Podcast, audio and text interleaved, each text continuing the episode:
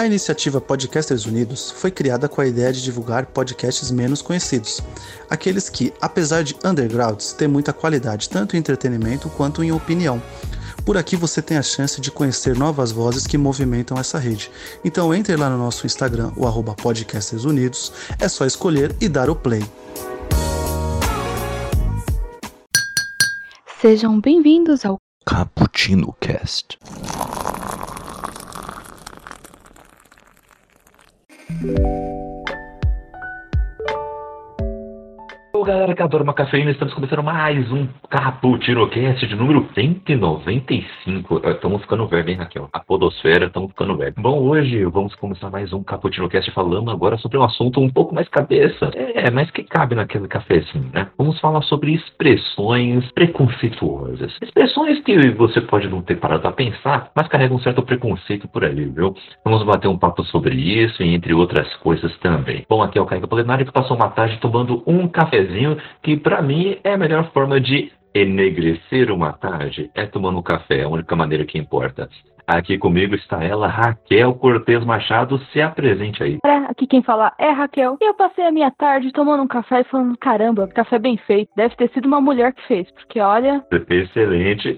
E aqui com a gente também está ela, nossa convidada, Luísa Machado. Se apresente aí. Ah, Cappucciner, tudo bem? Eu tô muito feliz de estar aqui com você, com toda a energia da cafeína consumida ao longo do dia. Muito feliz de estar aqui para trocar informações com vocês e com todo mundo que está assistindo a gente. Show de bola. E hoje, meus amigos, olha só, vocês podem participar aqui de várias maneiras, tá? Estamos ao vivaço na Twitch, twitch.tv barra Brasil, então mande aí sua interação no chat e vamos falar aqui ao vivaço e vai ser muito... Mas se você não estiver nos acompanhando ao vivo, também tem outras maneiras de você participar. Estamos no nosso site, bookstimebrasil.com.br, você tem acesso a todos os podcasts que fazem parte desse portal maravilhoso e além das nossas redes sociais, arroba Brasil no Twitter e no Instagram. E também, como você ouviu na vinheta desse podcast, podcast, você pode ajudar toda a casa aqui no nosso financiamento coletivo, é no Apoia-se, é no PicPay e também se inscrevendo no canal aqui da Twitch, tá? twitch.tv barra Brasil novamente, viu? Bom, feito tudo isso, vamos então para a nossa pauta.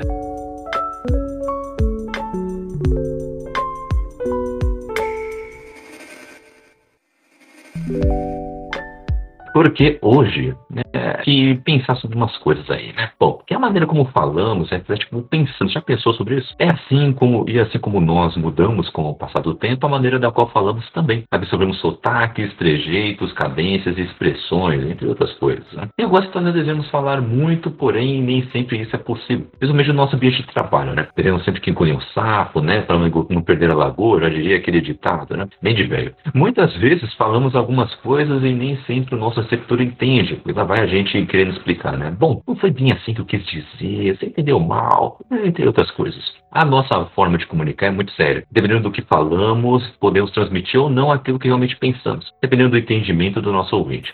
Pensando sobre isso, tem um filme muito bom que eu gosto demais. Né? Raquel enjoou de eu falando sobre ele, que é A Chegada. E, nesse filme, ele traz uma interpretação sobre uma teoria linguística aí que ganhou muita força na segunda metade do século XX e hoje perde, é, perde espaço para os avanços da psicologia e da neurociência. É a hipótese do Sapir-Whorf. Né? O Edward Sapir era antropólogo, especializado nas associações entre língua e cultura. E o Benjamin Lee Whorf, por sua vez, era um discípulo formado em engenharia química. Mas ele se fascinou aí por esse campo da linguística. Há tempo de mudar sua história. Eles juntos juntos apostaram que a estrutura e vocabulário de uma língua são capazes de moldar os pensamentos e percepções de seus falantes, e que, portanto, cognição e língua são inseparáveis. Né? Ou seja, a forma como falamos diz muito sobre como somos, né? sobre como temos os nossos métodos, né? como é o nosso viver. Bom, eu queria fazer essa pergunta para vocês aqui. E aí, como falamos tem a ver realmente como pensamos? Ou não é bem assim? O que, vocês acham sobre isso? Começando com a nossa professora, Luísa, o que, você acha sobre o assunto?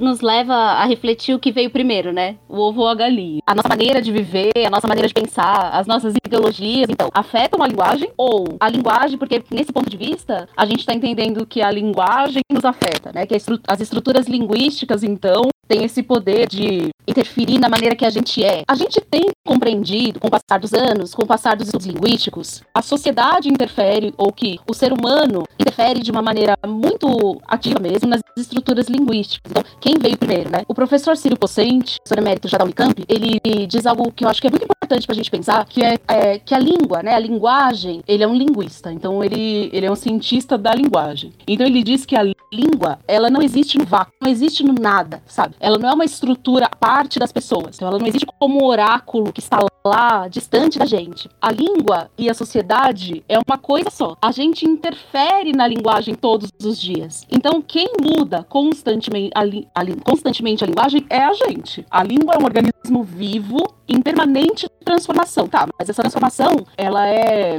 liderada por quem, né? Ela é feito dessa transformação são os seres humanos, é a sociedade. E a sociedade, seres humanos, são seres ideológicos, né? São seres políticos, são seres, às vezes, hierárquicos. Então, eu acho que a sociedade se carrega todos esse, essas, todas essas dimensões e a gente transfere a linguagem essas características. Há vários exemplos que a gente pode pensar aqui, mas eu queria saber o que vocês acham. E aí, Kel, o que, que você acha? É, então, isso vai muito da onde você é criado, quanto como você fala, com quem que você fala. E você vai perceber que esses preconceitos estão em todas as classes sociais também, né? Que às vezes você pensa, não, é coisa de uma pessoa de, de tal interior ou outro. E não, é um lugar, uma, uma coisa que está em todo lugar. Então, acho que isso vai muito além e são coisas que estão impregnadas na gente, mesmo quando a gente não, não imagina, né? Tem coisas que você fala, a, a fala das mulheres pode ser machista, a fala dos negros pode ser racista. E são coisas que às vezes a gente não conhece. Então, às vezes a gente não conhece a expressão e as pessoas meio que falam, ah, a gente sempre falou assim, então pra que mudar? Então, eu acho que isso acaba prejudicando muito. A nossa fala, ela é prejudicada sim, é só você ver todo o nosso histórico. Então, tem um histórico ruim do país, é claro que você vai transmitir isso na fala. E as pessoas não querem mudar isso, porque falam, ah, a gente sempre falou desse jeito mesmo, então melhor deixar assim. Acho importantíssimo o que você disse, eu concordo demais. Outra coisa, acho que importante, a gente começou a pensar aqui, é de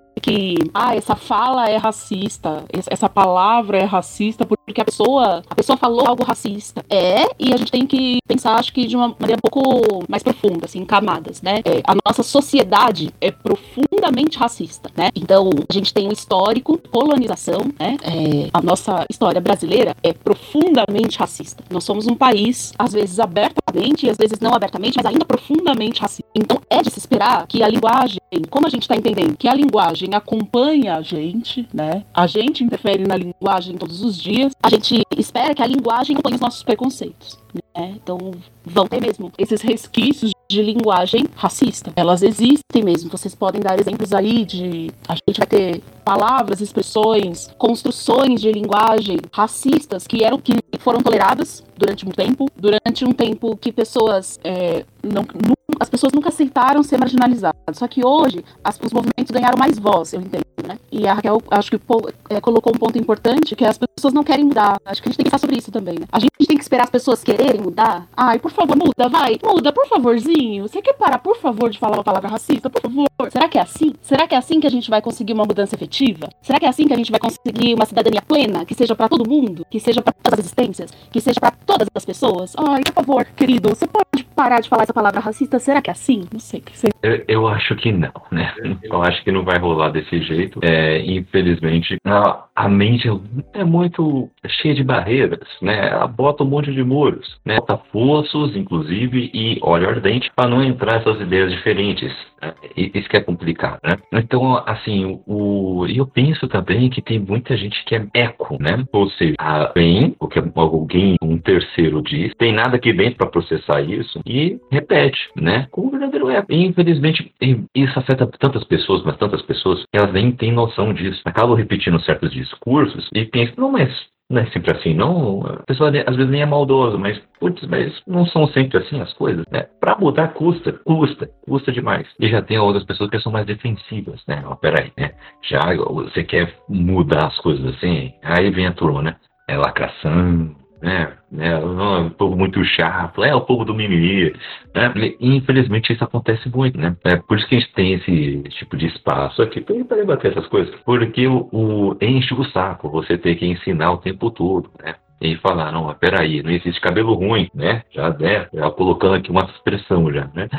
Como assim? Foi quem foi que te ensinou que isso existe, né? Mas o antes da gente começar até a adentrar aqui falando um pouco mais sobre as expressões, saber de vocês se é, já houve já alguma mudança em vocês sobre o, o jeito de, de, de falar e, e, pensar, né? Porque, por exemplo, eu, quando vejo as coisas que eu escrevia, do jeito que eu escrevi as mensagens, meus posts na adolescência, eu tenho uma certa vergonha ali. Eu, caramba, eu, eu falava desse jeito, sem falar nada com nada, né? É, umas risadas sem, sem hora, do nada ela tem uma risada no final da frase. Eu digo, mas, ué, por que isso, né? É, eu, eu, quando adolescente, falava muito palavrão. E era tipo vírgula, sabe? É, falava logo vírgula e um palavrãozinho, né? Não sei o que, palavrãozinho era uma vírgula, né? Exclamação também, se duvidar. Né? Até que eu. Peraí, né? Por que eu tô falando tanto assim, né? Não significa nada. As pessoas ao redor não estão tá dando efeito nenhum no que eu tô falando, né? As pessoas ao meu redor. Então, tem, tem algo errado, né? E começa comigo. Né? Até eu poder transformar esse jeito né, de, de falar, né, foi um tempo. É, é um processo, é um processo. Mas eu vi que era realmente desse jeito, assim, era muito superficial, era, era muito vazio, né? Parece uma folha em branco. Mas eu quero saber de vocês aí. Oh, começando contigo, Raquel, agora. Eu, eu, eu tô curioso para as suas histórias. Diga aí. Como se não soubesse da minha vida, né? Muito bom. Mas os ouvintes, os ouvintes. Ah, então, eu acho que mais por uma questão de criação, eu sempre tive uma fala machista, né? Que, mas isso logo eu fui mudando, mas muito homofóbica. Com o tempo também fui mudando. E hoje, né, espero estar perto do zero, né? Muito, muito perto. Então, são expressões que são comuns a gente falar e depois você percebe. E às vezes você fala e você sabe que aquilo não faz sentido. E nem aquilo que você quer dizer, realmente. Não foi isso que eu quis dizer. Então, se não foi isso que eu quis dizer, eu paro de dizer. Olha que legal. Essa solução é muito boa. Pra você que fala, não foi isso que eu quis dizer muitas vezes, então às vezes você pode parar de dizer aquilo. Que aí, ó, para de ter esse efeito. É, mas eu acho que mais é, é mais esse ponto de dizer algumas coisas e também de questionar algumas coisas que são ditas. Mesmo que você não fale para aquela pessoa, você fala, isso não faz sentido. Não faz sentido a pessoa, por exemplo, ofender a pessoa e falar assim, ah, você é um viado. Gente, isso não é ofensa. Você tem que achar outro tipo de ofensa, porque isso não é uma, isso não é ofensa. Você, eu, eu acho muito engraçado como os, os homens se ofendem, né? Até é, homens ofendendo em si, né? Porque eles não têm muito, muita lógica na ofensa. Olha, o cara cortou ele no trânsito, ele podia chamar ele do quê? Quê? De incompetente, né? Ah, você é ruim de volante. Isso faria sentido. Aí ele fala, você é corno. Olha, se você tivesse raciocinado um pouquinho, se você tivesse, tipo, terminado o ensino fundamental, eu acho que você já conseguiria ter juntado os pontos e percebido que você é muito burro. Isso não tem como você se ofender com uma frase dessa, porque aquela pessoa com certeza não, não tem lógica. Não tem, não tem como você ligar os pontos. Então eu acho que até quando uma pessoa usa umas expressões assim, eu já não, não ligo muito pro que ela fala, sabe? a pessoa começa, ah, não, porque, ah, aquela mulata, mulata, sério? Não, não, ela é negra. Ah, não, aquela, não, negra não, ela é morena. Tá, tá, se o cabelo dela for escuro, ela é morena, realmente, né? Continua certo, mas não, você pode falar que ela é negra. Não, não, não, é melhor não falar não, porque, ah, vão pensar a coisa errada. E, e assim segue. Eu acho bonito ver o processo de vocês, porque vocês são mais jovens, né, que eu. Quando a Raquel nasceu, eu já tinha 13 anos. Então, eu sobrevivi à infância dos anos 90. Imagina, nos anos 90, a gente cresceu vendo mulheres sendo muito humilhadas na televisão. E isso era absolutamente comum. A gente cresceu vendo pessoas negras sendo humilhadas na televisão, sendo associadas a coisas humilhantes, a coisas a, a coisas desumanizadoras, que desumanizavam essas pessoas. A gente cresceu associando pessoas da comunidade LGBT também a, a coisas que as desumanizavam, né? Esse foi o contexto da, da mídia, né? Não é só de, de uma criação do campo individual, percebe? É algo de coletivo nisso. E aí, para vocês conhecerem um pouco do meu processo, né? Como eu, como eu fui lidando com isso, eu acho que muito da, da, educação que eu tive também na escola, do meu processo de leitura, que é o processo que vocês têm também, de colocar as coisas às claras. E eu sou muito grato aos meus professores por isso. E primeiro, eu entendi o que era classe, sabe? Consciência de classe. Comecei a entender o que era injustiça. Comecei a perceber que, que eu vivia numa sociedade muito desigual e que isso não era certo. O meu senso de justiça foi muito trabalhado, muito trabalhado pela criação religiosa. Então, meu senso de justiça já era, já era claro. Isso não é justo. Não é justo que seja assim, né? E aí depois veio minha consciência de gênero. Poxa, não é justo. Não é justo que seja assim. Não é justo que mulheres sejam colocadas nessa condição de subjugo. Não é justo que seja assim. E aí, a, eu, a gente fica sensível, a gente fica empático a essas mudanças, né? Porque tem a pessoa que é deliberadamente homofóbica. Então ela usa esses termos homofóbicos. E, e, o que eu queria dizer também é que por mais que você esclareça a pessoa do campo de, do, do, ponto de vista racional, percebe? Fala, olha, veja bem, eu vou te dar uma aula agora. Vou mostrar aqui um slide para você. Vou te mostrar que não faz sentido o que você falou. A pessoa que é deliberadamente homofóbica não tá nem aí pra sua aula. Porque a estrutura de poder, o privilégio que essa pessoa tem, o ódio que ela construiu, que ela semeou ao longo de anos, é maior que a nossa, que toda a racionalização. É privilégio, é ódio. Então não tem diálogo com esse tipo de gente. Agora, existem as pessoas, ou existe uma galera que é sensível a essas pautas. Existe grande parte né, de gente, assim, uma galera mesmo, que às vezes, muitas vezes, mesmo inflação, porque a gente debate pouco, porque é tabu, porque a gente nunca pode falar desses assuntos, né? Chega nas escolas, as escolas também têm medo de debater assuntos da, da pauta LGBT, as escolas não querem falar sobre gênero, ai, porque feminismo é fundamental. É fundamental falar de respeito às mulheres. É fundamental falar para as crianças que não pode usar uma palavra preconceituosa para mulher, que isso que misoginia é errado. É fundamental colocar isso nas escolas também, percebe? Então, o meu processo foi de é, conhecer o que é classe, conhecer o que é injustiça e saber que isso é errado e estar sensível às mudanças. Errei pra caramba ao longo do processo. Eu falava até pouco tempo lista negra, falava, falava, judiação, né? Então a gente foi vendo que judiação, a, a origem dessa, dessa palavra está muito associada ao sofrimento dos judeus no Holocausto, algo terrível, mas que eu não tinha ideia. Mas veja, eu já era sensível a essas questões. Agora, tem uma galera que não tá nem aí. Isso do campo muito pessoal. Agora a gente tem que, tem que começar a pensar como que a gente pode ser mais ativo do, campo, do, do ponto de vista coletivo, né? Como que a gente pode pensar como sociedade. Sim, é, inclusive, vamos começar aqui a abordar algumas frases, porque agora é a hora da gente fazer um, um basicamente uma feira e tirar aqui é, as frutas podres aqui dentro das milhões de palavras que falamos por aí, né? Agora chegou a hora é, para fazer aqui o mesmo que eu inverter a ordem dos, dos blocos.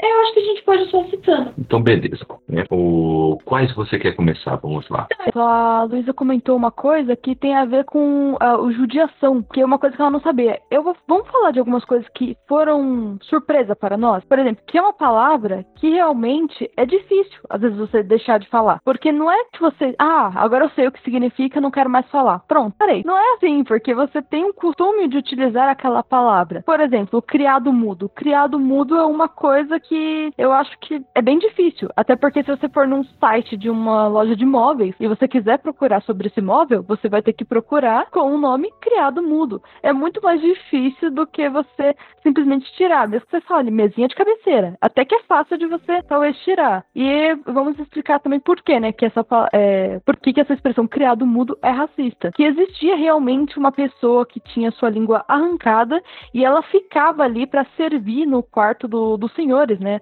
Um escravo. E ele ficava ali para servir água e ver se essa pessoa estava bem durante a noite, se não passava mal, nada disso. E para não incomodar o sono deles, essa pessoa não podia falar. Então, por isso que ela era muda. Então, é uma palavra horrível. Eu, eu não fico pensando quem foi que colocou esse nome num móvel, né? Não, do nada. Também tipo, a ah, relação, eu acho que é a relação também da cor do móvel, né? Porque no passado os móveis eram feitos com aquelas madeiras escuras. Então, o móvel escuro substituiu o escravo. É, é, horrível, de qualquer maneira, né? A origem é absurda. Sim. É real a gente reproduzir esse tipo de coisa. Eu queria dizer que as lojas mudaram o nome. Porque eu comprei esse tipo de mesa há pouco tempo. E eles mudaram os nomes. Olha só, temos uma Isso é fruto de mobilização. Não é fruto de consciência individual. Por isso que eu acho importante a gente pensar de maneira coletiva. Sim, olha aí. Mudou o nome. Olha aí. É excelente. Né?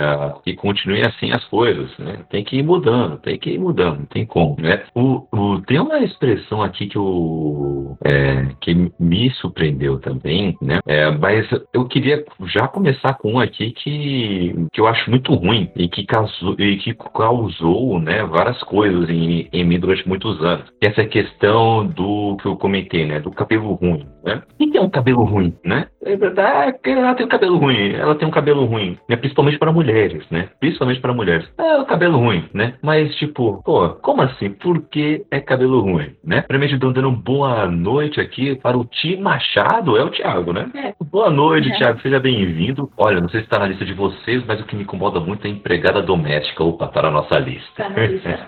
Vamos falar sobre isso, vamos, vamos falar Herança, sobre isso. né? E, herança escravagista. Eu, eu, eu vou te falar, viu? Essa herança aí tá pegando, viu? É, mas o, o cabelo ruim me incomoda por causa do seguinte: é chamado de cabelo ruim, é é, a questão de cabelo crespo. O cabelo crespo é chamado de cabelo ruim, né?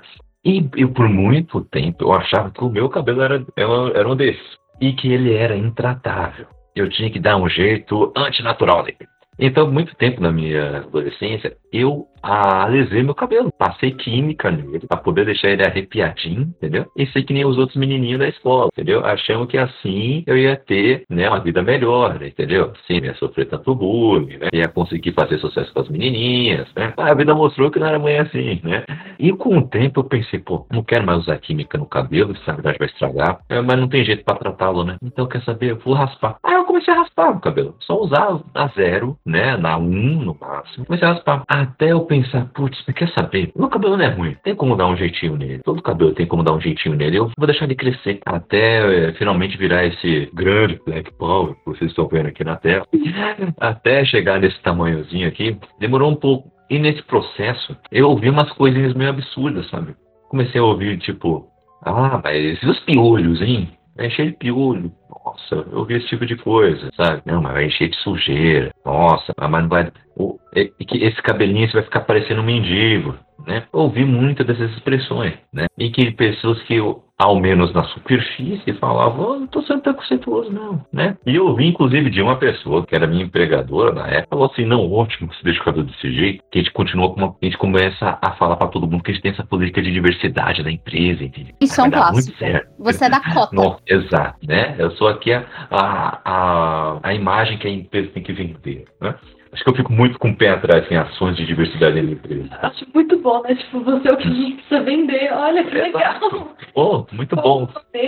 Sendo que na primeira oportunidade vai ser o primeiro a levar um chute na bunda, né? É normal, normal, né? E o que aconteceu. Mas então, é, é, uma das coisas que mais me incomodaram foi essa questão de cabelo ruim. E eu gosto muito de que muitas mulheres que eu conheço estão começando a tomar esse tipo de consciência, assim. Eu não julgo de que, nossa, elas querem usar o cabelo liso, não pode usar cabelo liso. Não, pode. Eu não estou julgando nessa questão. pode usar. Ciência de achar que hum. os dois são aceitáveis. É. Até porque tem a questão também das que são contra negras que usam cabelo liso. E é o direito dela, gente. É o seu cabelo, você faz o que você quiser com ele, sabe? Porque realmente ele é seu. Ele tá no seu corpo, não tem. Não, não tá no corpo de mais ninguém.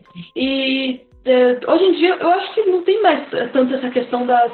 que tem o, o cabelo que é com, com Black Power, qualquer outra coisa, reclamando da, do cabelo liso. Mas existe ainda muita questão até de falar que é falta de profissionalismo. Você fala, chega, no, dependendo do cabelo da pessoa, fala, não, seu cabelo não é aceito aqui, ou ah, você tem que abaixar o seu cabelo, ou tem que fazer alguma coisa com esse cabelo uhum. para conseguir estar em certas profissões. Sim, exatamente. E, eu, eu, e é isso, né? O, o, eu não quero que as mulheres que alisam o cabelo se sintam assim, putz, mas eu aliso o cabelo, então quer dizer que eu não tenho muita consciência, é isso que vocês estão falando? Não, você é livre para ter o cabelo que você quiser. Essa não é a questão. É a minha questão. Pensar, pensando, tipo, ah, se eu não alisar, meu cabelo vai ser horrível. E isso. É, só pense nisso. Olha, o seu cabelo não é ruim, entendeu? Ruim é quem chama seu cabelo de ruim, entendeu? Seu cabelo não é ruim. Aceite racismo, isso. Né? Ruim é o racismo. Isso. Racismo é ruim. Exato. Cabelo é cabelo. Exatamente. Cabelo é cabelo, gente. Então, assim, não fique uh, querendo alisar o cabelo para se sentir aceito ou melhor consigo mesmo, sendo que assim até as pessoas não vão te julgar. Não, as pessoas vão continuar te julgando alisando o cabelo ou não. A questão é, sinta-se bem por ser quem você é, simplesmente, né? Pelo jeito que o, que o seu cabelo foi feito, que como Deus fez, tá ótimo. Então, olha, eu agora eu tô vendo um monte de gente assim que tá começando a deixar o cabelo natural, tá começando a deixar ele mais é, usar o cabelinho, cabelo mais enroladinho, né? É, usar outros tipos de corte, né? A gente até deixando o cabelo bem curto e fica bonito, fica legal. Então, pô, olha, usem, usem, não fiquem é, pensando que, o, é, que precisa ser só liso que é o que é o aceito, que é o melhor na vida das pessoas. Então, né? como você começou a falar dessa questão mais de, que vai mais para a mulher, né? Uhum. a mulher sempre vai sofrer mais, não importa, né? Qual seja. É, e aí eu peguei algumas aqui também, algumas expressões, né? nesse caso não são tão palavras, tá? São mais expressões que as mulheres acabam escutando, tanto é, com qualquer coisa, né? Ah, você pensa como homem. Gente, não, pelo amor de Deus, eu não penso como homem. Eu me livre. Deus me livre, pensar como homem. Não, eu, as pessoas dizem assim, você, você pensa como eu. Eu falei assim, então eu sou burra? oh, me esforço tanto. Eu estou é. pensando como homem. Ai, credo, não fala isso não. A pessoa, não, isso é um elogio. Não, gente, pra mim isso não é elogio, não. Então, se você quiser ofender, você usa uma, uma frase dessas, mas não é assim que se elogia, não. Ah, e aí tem, mulher tem que precisa ser feminina. Aí eu ouço isso por causa do meu cabelo. Não, mas com cabelo comprido você fica muito mais delicada. E eu não sei se eu tô num concurso de delicadeza, eu não sei qual é a minha profissão que eu tenho essa, que tem essa delicadeza toda. Eu não entendi até agora, porque eu tô vivendo aí a minha vida inteira e bem, né? E outra coisa também que eu ouvia muito quando eu era criança, né? Quando eu era bem pirralhinha, é, eu acho que a Lu deve lembrar que eu, tinha, eu, que eu era meio bruta, né? Pra, pra... Meio bruta? meio bruta? E a Raquel sempre teve uma aparência muito angelical. Uhum. Então ela uhum. parecia, era aquela bebezinha loirinha de olho azul, mas ao mesmo tempo tinha um jeito não tão angelical assim. Que bom. É. Acho importante a gente pensar nessas expressões, né? O quanto tentam domesticar as mulheres desde muito pequenas, né? Você já ouviu, você já ouviu assim, Raquel? Tão bonita, por que tá brava? Fica brava, como se é. nunca fosse a raiva da mulher, nunca é legítima nunca deixam a gente ficar brava. A gente não pode ficar brava. Ah, tão bonita. A gente tem que ser objeto de decoração. Então a gente tem que ser bonita. A gente tem que ser calma, né? A gente não pode ter indignação. Porque mulher delicada, calma, bonita, ela não luta, né? Ela não tem indignação, ela não vai reivindicar os seus direitos, ela não vai falar para você, você vai parar agora porque eu tô mandando. Não, essa não pode. Essa não é a delicada que eu quero, né? Então a gente tem que pensar profundamente em como essas palavras e essas expressões revelam estruturas de poder. São fortes, as palavras têm poder. E a gente tem que parar, elas são inaceitáveis. Não, é só, só a expressão que eu ia dizer, que eu ouvia muito quando eu era menor, porque assim, eu fui criada junto com meu irmão e eu ficava muito junto com meu primo, o Juninho também. Então, eu brincava de lutinha, a gente sempre teve. Eu, eu sempre ganhei brinquedos diversos. Por isso, porque se meu irmão ganhava uma espada, eu precisava ganhar uma espada também. Então, por questão disso, eu sempre fui uma, uma menina um pouco mais. Eu, eu sempre tive impulsos mais violentos também. Gostava de brincadeiras violentas. Então eu seria. Era o quê? Era Maria Homem, sabe? Tipo, ah, fica ali? Mas não, você pode ser isso é ser feminina também. Para de achar que feminino é só aquilo que você impôs que é feminino. Não é. Feminino pode ser qualquer coisa. Os impulsos mais violentos da Raquel. O, o Aliel Underline 10 está mandando aqui na, no chat falando que delicadeza é conosco. falando que é familiar, olha aí. Oi, Ariel, um beijo. Excelente. Eu, eu disse aqui, ó, a gente tem um meme, inclusive, com a delicadeza da Raquel, que é essa é a Raquel, né? Aparece aqui na tela, de repente, com o comercial da Jequiti, do nada aparece, essa é a Raquel, né? Às vezes nem tá sendo ruim, ele já. já... É. Nossa! É, nem tá sendo ruim, né? São as coisas aí.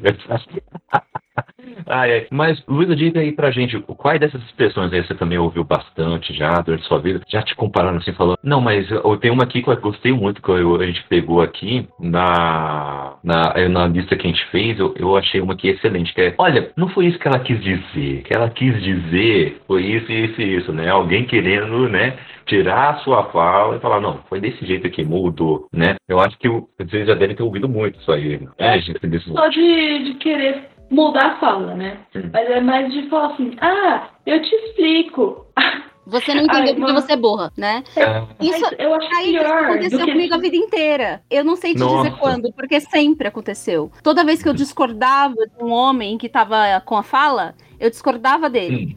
Aí os hum. homens diziam: É que você não entendeu, deixa eu te explicar.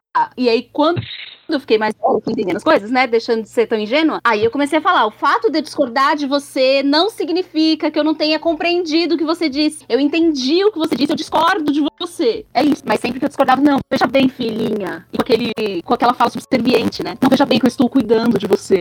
Essa, essa subserviência patriarcal e machista. Atenção. Eu, o que eu não gosto também é quando vai com delicadeza. Porque quando a pessoa fala, você não entendeu porque você é burra? Aí pronto, olha, já foi na agressividade, também tem o direito de ser agressiva. Ótimo. Agora, o problema é quando é com delicadeza, porque eu odeio o machismo delicado. Odeio, odeio, porque ele é pior. Você não mete um xingão, sabe? Você tem que ir de outra maneira. Quando eu estava no meu terceiro semestre da faculdade, eu estava lá e eu fiz uma pergunta realmente muito idiota, muito idiota na, na aula. Quando eu fiz a pergunta, quando você termina de fazer a pergunta e fala, caramba, que merda que eu falei? pergunta estúpida. E eu falei, poxa, a galera vai falar, caramba, é burra. E eu não ia discordar. Se a pessoa falasse, se a galera falasse, caramba, que pergunta burra, eu ia concordar, porque a pergunta foi mesmo. E o professor explicou bonitinho, né? Ele não eh, de maneira nenhuma. Mas depois vieram três caras me oferecer ajuda em cálculo, sendo que todos eles tinham tirado notas menores que a minha. E eu fiquei, eu perguntei para um deles, então, todos os caras que fazem perguntas estúpidas na aula, você vai lá oferecer ajuda para eles? Você vai lá perguntar se eles precisam de ajuda em cálculo ou só, só foi comigo mesmo? Aí ele foi embora, assim, sabe? Tipo, meio. É porque queria seu número de telefone aqui, ó. Eu falo aqui mesmo. As pessoas não querem falar, eu falo. Ai, gente, ó, e, eu, e eu sou uma pessoa super da paz, assim. Eu, eu tenho dificuldade com conflito, né? Tô trabalhando isso, juro que eu tô tentando. Eu tenho dificuldade por mim, eu não entro em conflito nenhum, sabe? Eu sou aquela pessoa que não gosto de, de ir pro embate e tal. Mas muitas vezes eu, eu precisei, porque eu, tá, eu me senti muito violentada mesmo. Tava muito. Era muito injusto e tal. Mas eu, eu me tremia inteira. Eu não gosto desse tipo de embate. Quando a luta é mais coletiva, eu me sinto com mais coragem. Eu, eu me sinto mais poderosa. Eu prefiro lutas coletivas. Mas quando precisa de um embate em que eu preciso ir lá falar para aquilo para alguém que tá sendo injusto, eu vou, mas eu não, eu não gosto. Eu me sinto mega, mega desconfortável. Mas é preciso, infelizmente. A gente precisa desse tipo de confronto. A gente não pode deixar os opressores da nossa sociedade se sentindo confortável. Quem precisa se sentir desconfortável é quem tá oprimindo a gente. Quem tá oprimindo as mulheres, quem tá oprimindo as pessoas negras, quem tá oprimindo a toda a comunidade LGBT. Então, esse pessoal tem que ficar constrangido. Em momentos públicos, em, nesses momentos, esse, esse pessoal tem que começar a se sentir mal. E não a gente. Uhum. Então, a gente tem Exatamente. que partir pro confronto. E mesmo, do campo de. É, eu tô falando do campo toda hora, mas do ponto de vista individual, né? Quando a gente vir uma situação que a gente pode corrigir, mesmo deixar a pessoa com vergonha se ela for preconceituosa, ou corrigir com carinho quando a gente sabe que a pessoa só não se deu conta, não é informada sobre aquela expressão, ou a gente partir pra luta coletiva mesmo, fazer projetos de lei, fazer. É, acho que a gente pode pressionar coletivamente, como se pressionou as lojas de móveis. A gente precisa se organizar mesmo, para que a gente viva num lugar melhor, para que a gente viva num lugar melhor para todo mundo. E não só para mesmas pessoas que sempre viveram num lugar confortável. Então eu também quero viver num lugar confortável como mulher, né? Mulheres negras também precisam viver num lugar confortável, sem viver, né, com tanta violência. Homens negros também precisam. A população LGBT tá aí, sofrendo. Isso não é aceitável, né? E a linguagem, ela mostra essas violências de uma maneira muito evidente, porque a linguagem é, é espelho da sociedade. Então a gente precisa cuidar da, da linguagem também. acho que tem muita expressão racista para a gente falar, e algumas delas. É, eu... uma, deixa eu falar uma, deixa eu falar uma. ah, uma que, eu, que me pegava quando, eu tava na, na escola. Cor de pele. Que raio de cor de pele é essa? Aí eu, eu tinha o, o lápis, mas, a ah, professora, esse tom de pele aqui é de alguém doente, né? É, cor de pele de quem? Gente, é quase o Trump, aquela cor de pele. É, é o Trump, meu Deus, é o Trump, total. Caramba, é o, agora sabemos. Não sei, alguma coisa assim. Isso, que cor horrorosa, cor horrorosa. E o pior é que teve uma época, assim, eu tava muito no começo da escola, aí a uma pessoa falou assim, esse aqui é o cor de pele, esse aqui é o cor de pele de índio. Aí era o, um bege, sabe? Esse ah. é o cor de pele de índio. Eu achei. Que ideia. Uma criança falando pra mim, então achei muito engraçado, né? Porque eu, eu, eu, eu falei o marrom claro. Ela, marrom claro? Não, isso aqui é o cor de pele de índio. Índio.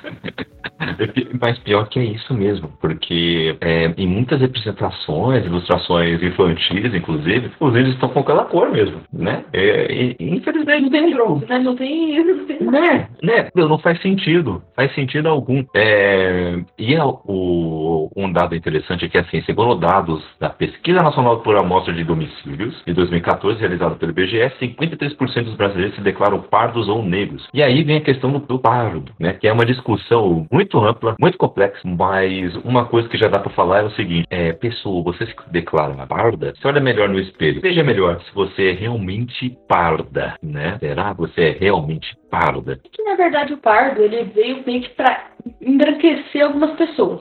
Não, essa pessoa não é negra. Uhum. É porque o negro era uma coisa ruim. Então você fala, não, então você não é negro, você é, é pardo. Aí eu então esse termo aí, colocou essa palavra, vai, vai. Eu achava que eu era pardo. É sério. Então, mas aí tem, o- hoje em dia tem uma expressão que é o negro de pele clara, né? Ah, o essa pessoa é negra de pele clara. É Mas muitas pessoas que não aceitam também e continuam com pardo. Uhum. Eu acho que a maior questão é você entender que não tem problema você ser pardo, você ser negro. Isso não é nenhum problema. E você não precisa estar embranquecido, você não precisa parecer branco, você não precisa ter traços finos, nada disso é necessário. Eu acho que isso que é o, que é o importante para Hum. o pessoal. Ah, eu sou. Não, você não precisa parecer com, com isso, né? Eu vou dar uma de Patrícia aqui, você tá Bacurau. Ô, eu tá furado. E tem, o, tem uma cena que eles encontram estrangeiros. São duas pessoas do sul do país e eles encontram dois estrangeiros. E eles estão é, planejando uma chacina contra essa galera do, do Bacurau, que é um lugar era no meio do norte ou do nordeste? Do no, no meio do nordeste tem essa, É. esse lugar que é Bacurau. E aí eles falam, não, é, mas por que? Vocês vão matar gente dos seus? Eles falam, não, a gente é mais como vocês. Então a gente parece mais com, com vocês. A gente parece mais. E não, para de ser assim, gente. Somos, somos brancos que nem vocês. É. Claro. Branco o quê? Com esse nariz aí? Onde você é branco? falou, pra mim não, você é brasileiro. Exatamente. Acho que sempre fica uma lição muito boa. Filme, né? não Puxa saco de americano, de estadunidense. Americanos somos nós, né? É. Somos nós, donos da América, e de uma cultura muito bonita que estava aí e foi apagada. É, exatamente, exatamente. Ah, eu queria saber de vocês aí mais expressões. Eu- Tem uma expressão que eu ia falar, que eu só desde o começo esqueci. Meu Deus, fale, fale. Que eu soube ontem sobre ela, que eu não conhecia mesmo, então talvez mais pessoas não conheçam, que é dar com um pau. Nossa. E, gente, eu não sabia, nu- nunca soube o que, que é isso. Ah, eu não vou comer isso, não vou comer nem a pau. Eu não faço isso, não faço isso nem a pau. E assim, a gente sempre falou isso. E eu nunca soube o que, que era. E essa expressão ela veio originada nos navios negreiros, porque muitos capturados preferiam morrer a serem escravizados, certíssimos. E aí eles queriam fazer greve de fome para morrer de fome assim. E para que eles não morressem de fome e pudessem ter o seu trabalho explorado, colocavam um pau de comer na, na garganta deles e forçavam eles a comer. Então eles comiam a pau, tipo, a dar- é, o dar com pau. Fora a questão Isso- violência mesmo, né? Um trabalho feito nas coxas. É, A herança- tem isso também. A herança escravagista é bem pesada, né? Trabalho. Porque eram as telhas, né? Feitas na- nas coxas dos escravos. Então era, Uhum. a gente considera um trabalho feito nas coxas um trabalho mal feito, né? Um trabalho feito mais ou menos. E, e, enfim, as expressões racistas brasileiras são, são. Assim, a gente tem um repertório grande, né? Porque o nosso racismo é grande. E tem aqui- horrível é, falar dia de branco. Ai, amanhã eu trabalho. Amanhã eu trabalho porque é dia de branco. Ora, é ter mínimo conhecimento histórico pra perceber quem foi a, a etnia que mais trabalhou no Brasil, né? É, isso não faz nenhum sentido em associar dia de trabalho a dia, a dia de pessoas brancas. Mas enfim. Uhum. É, e eu acho então, que- tem- uma vez que as pessoas têm acesso a essa informação, ah, mas eu não sabia, eu sempre falei isso. Então para de falar hoje, já, né? Tenta pelo menos, sabe? Tipo, se falou, fala tipo, ah, não, eu não, não falei certo, sabe? Já fala, se corrige. Não espera outra pessoa falar, caramba, você foi errado. Exatamente. exatamente. A pessoa Eu fala assim, ah, mas eu, é, eu sempre, sempre foi assim, e eu não sabia, mas agora você sabe, né? Que tá aqui a informação, mas, não, mas caramba, não passou um, um fio de internet lá na sua casa, né? Não passou um Wi-Fi lá na sua casa, acesso a um texto, não teve acesso a alguém. Gente, difícil. A pessoa também realmente é muito isolada, vive lá numa ilha tão isolada, não teve acesso a nenhum tipo de debate, a nenhum tipo. É difícil cair nesse. Nossa, eu realmente nunca tive acesso a esse tipo de discussão. Poxa, que mundo é esse de, de isolamento tamanho que a pessoa vive, sabe? Uhum. Total, total, total. É o mundo do Instagram, onde você só tem É. fotos bonitas. Aí você. Pandemia no Instagram. É, meu, e se tiver texto na imagem, ah, passa, passa, passa, não pode ter texto na imagem. Eu acho que a gente é, fala do doméstico que o Thiago comentou, né? Que né, o- os negros e as negras também, né? Eram tratados como animais rebeldes, então eles precisavam de corretivos, eles precisavam ser domesticados. Aí depois que você domesticou, né? Você trouxe essa cultura sua que é maravilhosa, né? De não tomar banho, várias coisas assim que são sensacionais. É. Aí você colocou essa cultura nessa pessoa, ela pode estar na sua casa, ela pode ser domesticada. Olha, Olha, que, que legal, né? você é domesticada? E a gente tem essa ideia muito presente também nas Uhum. funcionárias que trabalham nas casas das pessoas, nas expressões menos violentas, mas que também que carregam traços escravagistas como quase da família, ela é tratada como alguém da família, ela dorme aqui no serviço. É claro, tem a expressão de uma maneira diretamente violenta, só que também é herança escravagista. Como assim? Ela é quase da família. Ela não é da sua família, né? ela é uma funcionária. Até, nisso, existem. As violências ficam entranhadas, né? Ficam, ficam ali na, na nossa linguagem. A gente vai pensando sobre isso e a gente vai. A nossa linguagem vai mudando. Porque a gente vai se unindo, a nossa linguagem vai, vai se encaminhando para outros vocabulários. E a gente já vai falando diferente, porque a gente vai tendo acesso a outras coisas. Uhum, uhum. Eu acho que só outra que também é muito, muito grave, né? Já parei de falar faz um bom tempo. Meia tigela. Né? O, que, que, é uma, o que, que é um serviço meia tigela? Como é que é? É, vocês. Ah, tá. Explicar? Não, não, deixa eu falar assim. É, meia tigela era como eles recompensavam, assim, recompensavam, entre aspas, né, pelo trabalho escravo do, do- dos negros. Então, quando você não trabalhou, não acha que você, no seu serviço escravo, trabalhou o suficiente, eu te dou só metade do que você deveria comer. Ou seja, as pessoas já nem comiam o que deveriam, e ainda assim você fica medindo o trabalho dela com, com comida. Então, um trabalho meia tigela, não, não se fala isso, gente. Não, não se fala mesmo, né? O Thiago mandou aqui no chat as pessoas, né? As pessoas devem viver na ignorância para se vitimizarem. É, é, é isso, né? Me lembro muito daquele caso da, do filho de, um- de, uma, de uma empregada que estava na casa lá de uma Sim, o de uma Miguel. ricaça, isso mesmo, o Miguel, tava tentando lembrar o nome dele, de verdade, é o Miguel. Ele tava lá de, de boaça na casa dela, enquanto a, a mãe foi fazer outra coisa. Aí a dona da casa foi e falou: Ah, pô, pode sair, tá? Sai, sai, sai, né? Vai, vai lá. E aí deixou E o moleque mãe? sozinho. Ele queria a mãe, que foi passear E com os cachorros. Sim. Isso, isso, ele no queria a elevador mãe, sozinho. isso. Aí ele foi, pegou o elevador sozinho. Mas depois teve a filmagem que ele não tava sozinho. Uhum. Ela tava junto quando ele quando Ela tava junto, ela botou no andar lá e deixou ele sozinho. Ele acabou sofrendo um acidente, né? E acabou morrendo. Porque ele tinha 4 anos, né? Crianças de Quatro 4 anos. anos não pegam o elevador sozinho. Crianças de 4 anos não atravessam nem a rua sozinho. Imagina pegar um elevador. Esse Não sai, não sai nem pro quintal sozinho. Caramba, é uma irresponsabilidade tremenda. Mas é a filha da empregada. Então tá tudo bem, Se pode. importa, né? Quem Quem se se importa? importa? Será que o judiciário se importa? Uhum. Ah, mas é a mãe do Miguel, né? Ela tá fazendo faculdade de direito. Uhum. Ela disse no Maurista que ela não acredita no judiciário atual. Ela, porque lá tem esse, as pessoas são poderosas, né? O, o prefeito de Tamandaré, esposa e tal. Ela quer ser ela mesma uma advogada e ela quer lutar pela justiça, mas estando dentro do judiciário, assim, né? É, toda essa história é muito simbólica pra gente pensar no Brasil, também acho. Acho que foi um, um exemplo muito bem costurado aqui. Outra coisa que eu queria trazer pra gente pensar é essa coisa do por que, que as pessoas não querem mudar. Eu entendo que é pra garantir os seus privilégios históricos, pra garantir uma sociedade que sempre foi assim quer que continue sendo assim. Quer garantir que a sociedade seja de pouco. Então eu vou deixar a linguagem sim, porque linguagem é poder. Linguagem garante estruturas de poder, garante hierarquia de poder. Hierarquia mesmo. Quem manda e quem obedece. Então, se pra essas pessoas tá ok viver assim,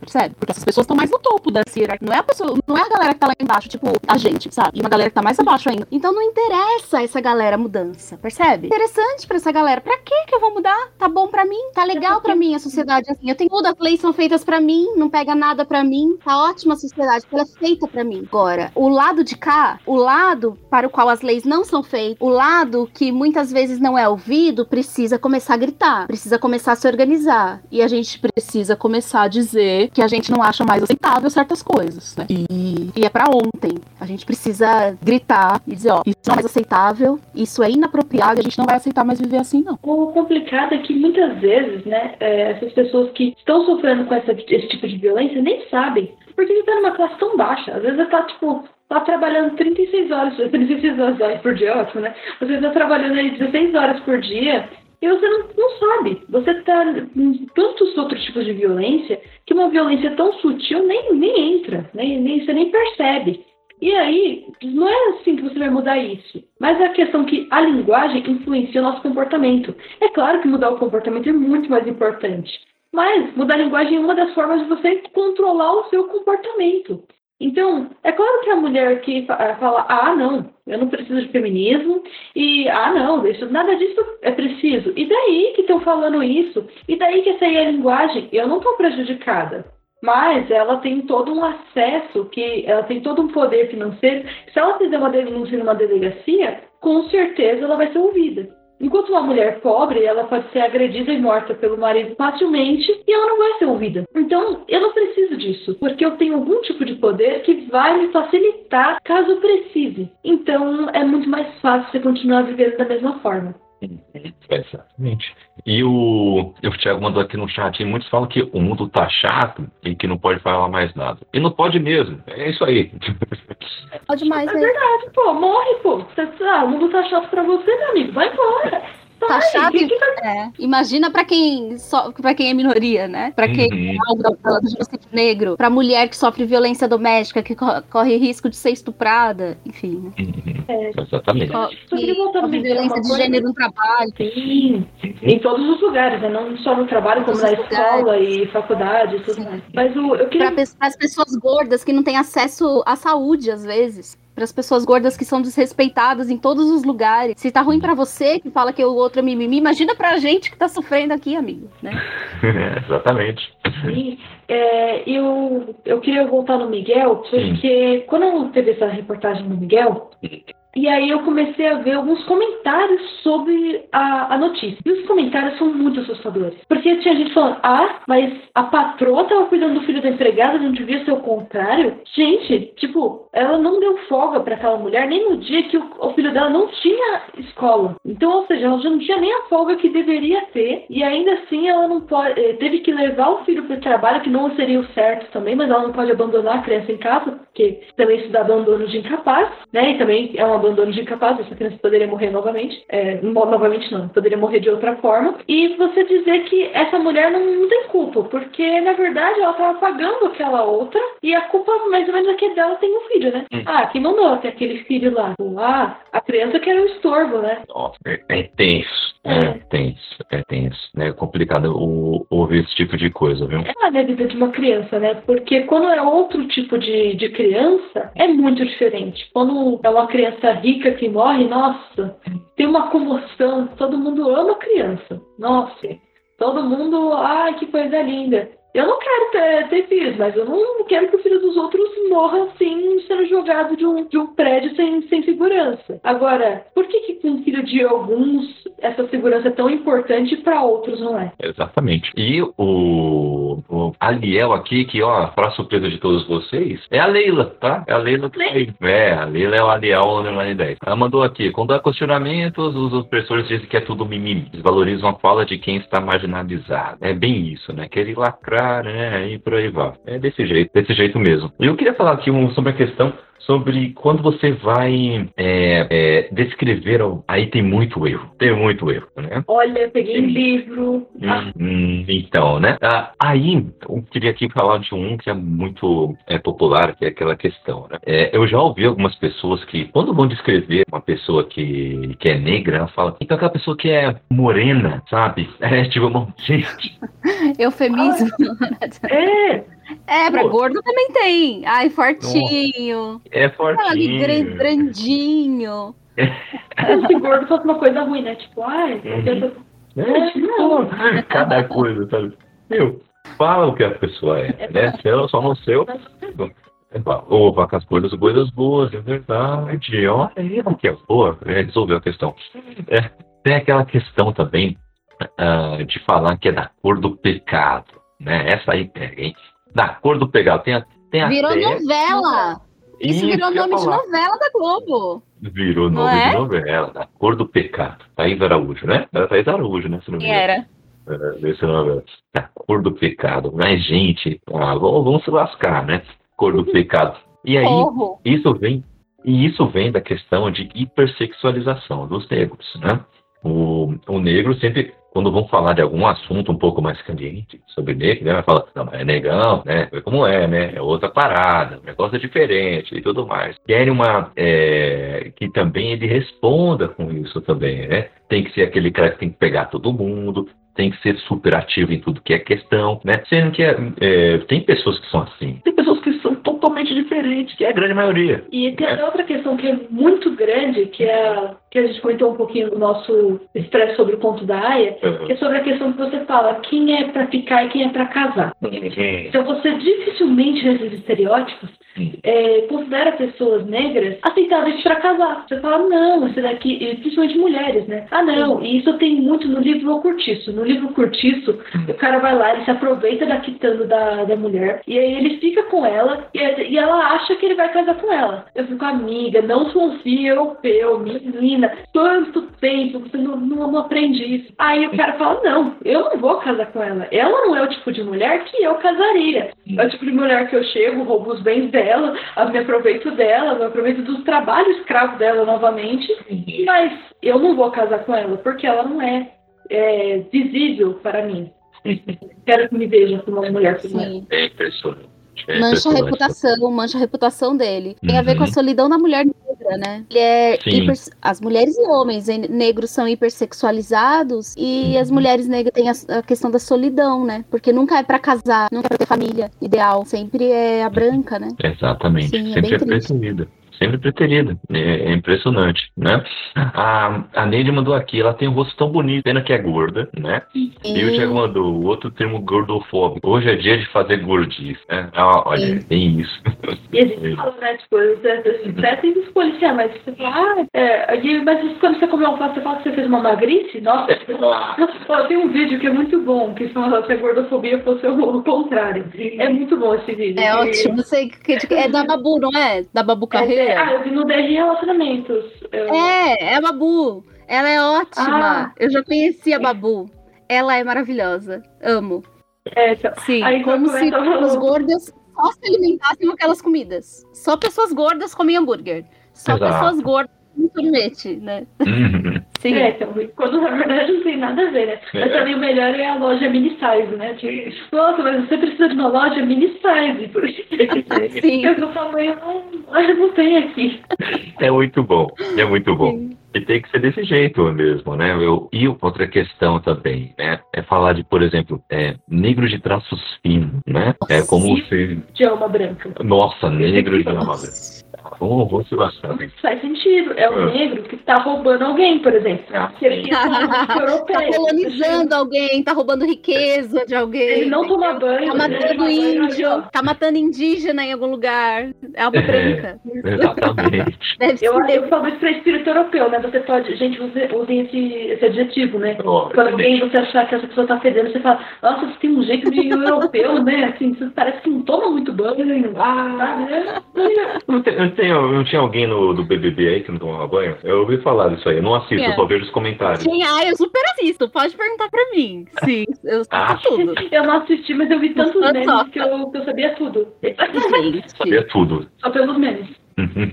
Excelente. Sim, como ah, assim? É. Eu assisto tudo. Olha aí, oh, muito bom. Eu posso ser e... consultora para assuntos de Big Brother. Ô, oh, oh, louco, olha, olha. É excelente. é, e o. E Raquel, assim, é, você já ouviu muito alguém te falar assim? Então, você tem que se comportar como uma mocinha? Oh, olha como, uhum. né, quando eu, eu gostava muito de usar vestidinhos, né, quando eu era criança. Sei. Só que eu só gostava de usar vestidinhos uhum. no domingo à noite. Por quê? Porque não dá pra você brincar de vestido, gente. E eu não entendo, é, é, eu já fiquei uma dica pra, as mães. Por que você põe na sua menina, que tem 4 anos de idade, que quer brincar na desgraça do buffet? Ela põe num buffet que tem pula-pula. e tem uma, uma, olha, uma cara de brinquedo. E você fala pra menina, e você põe vestido na criança?